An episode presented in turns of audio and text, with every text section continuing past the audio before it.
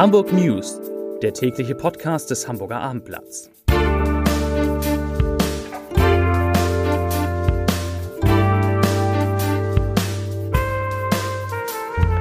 Moin, mein Name ist Lars Heider und heute geht es um die Volksinitiative gegen das Gendern, die mehr als 16.000 Unterschriften im Rathaus abgegeben hat. Weitere Themen: Der HSV gedenkt Uwe Seeler, der Bundespräsident lobt Otto Walkes und Anwohner machen sich Sorgen um die Zukunft der Elbchaussee. Dazu gleich mehr.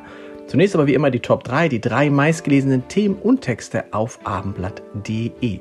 Auf Platz 3 Umbau am Hauptbahnhof. Wandelhalle bekommt riesigen Edeka-Markt. Auf Platz 2 Hochsommer, bittere Nachrichten für Urlauber im Norden. Und auf Platz 1 Fahrbahn abgesagt, Verbindungsroute bleibt voll gesperrt. Das waren, das sind die Top 3 auf abendblatt.de. Die Volksinitiative Schluss mit Gendersprache in Verwaltung und Bildung hat dem Senat mehr als 16.000 Unterschriften von Hamburger Bürgerinnen und Bürgern übergeben.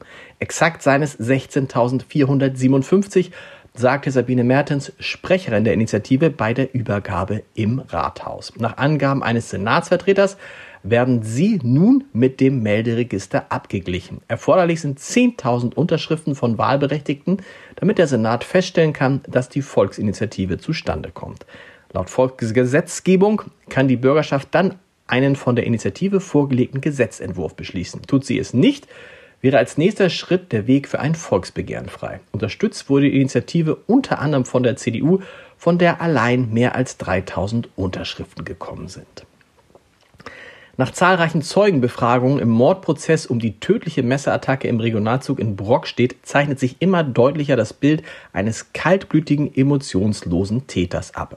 Heute schilderte ein 20 Jahre alter Student vor dem Landgericht Itzehoe, wie er sah, dass ein Mann auf eine junge Frau einstach. Er sei nach hinten in den nächsten Wagen gelaufen und habe gerufen, Messer, Messer, alle raus. Anschließend habe er die 110 gewählt und mit Hilfe von anderen Fahrgästen Fragen der Leitstelle beantwortet. Er habe zwei Bilder im Kopf, sagte der Zeuge. Einmal, wie die junge Frau noch nicht ganz am Boden lag und der Angreifer auf sie einstach. Und dann, wie sie bereits am Boden lag und der Täter mit dem Messer von oben weiter auf sein Opfer eingestochen habe.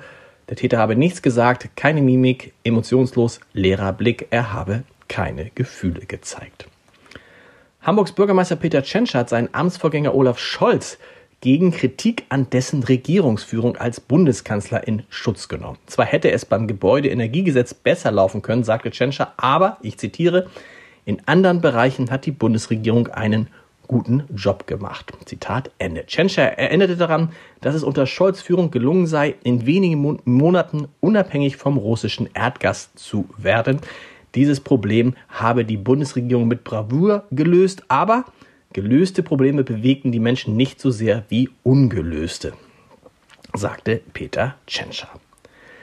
Anlässlich des ersten Todestages von Uwe Seeler wird der Hamburger SV morgen im Testspiel bei den Glasgow Rangers in uns Uwe Aufwärmshirts auflaufen. Das teilte der Fußball-Zweitligaklub heute mit. DFB-Ehrenspielführer und HSV-Legende Seeler war am 21. Juli 2022 im Alter von 85 Jahren gestorben.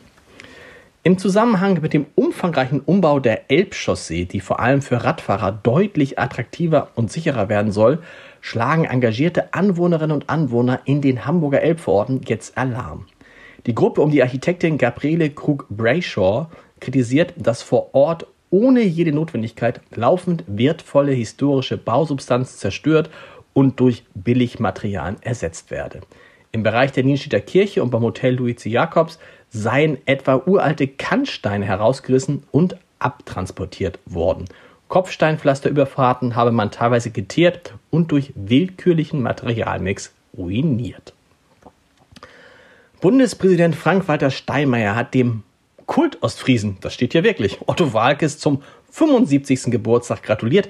Der ist an diesem Samstag. Und Steinmeier schrieb folgendes an Otto Walkes oder über Otto Walkes, ich zitiere, die Abgründe des Lebens ins Satirische und die Unwägbarkeiten des Lebens ins Komische zu verwandeln, mit dieser Kunst begeistern sie bis heute ihr Publikum. Mit ihrem Wirken bereichern sie das kulturelle Leben in unserem Land, schrieb Frank-Walter Steinmeier und auch das Walkes viele Texte im Auftrag des höheren Blödsinns verfasst habe.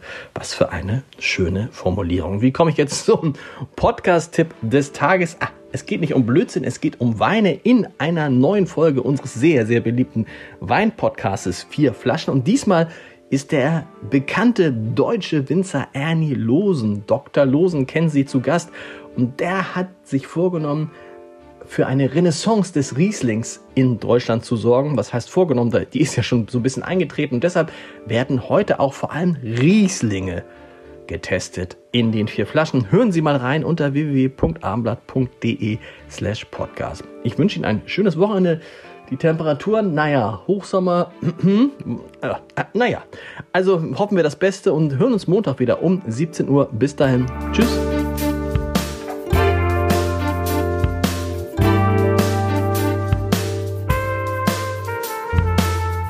Weitere Podcasts vom Hamburger Abendblatt finden Sie auf abendblatt.de slash podcast.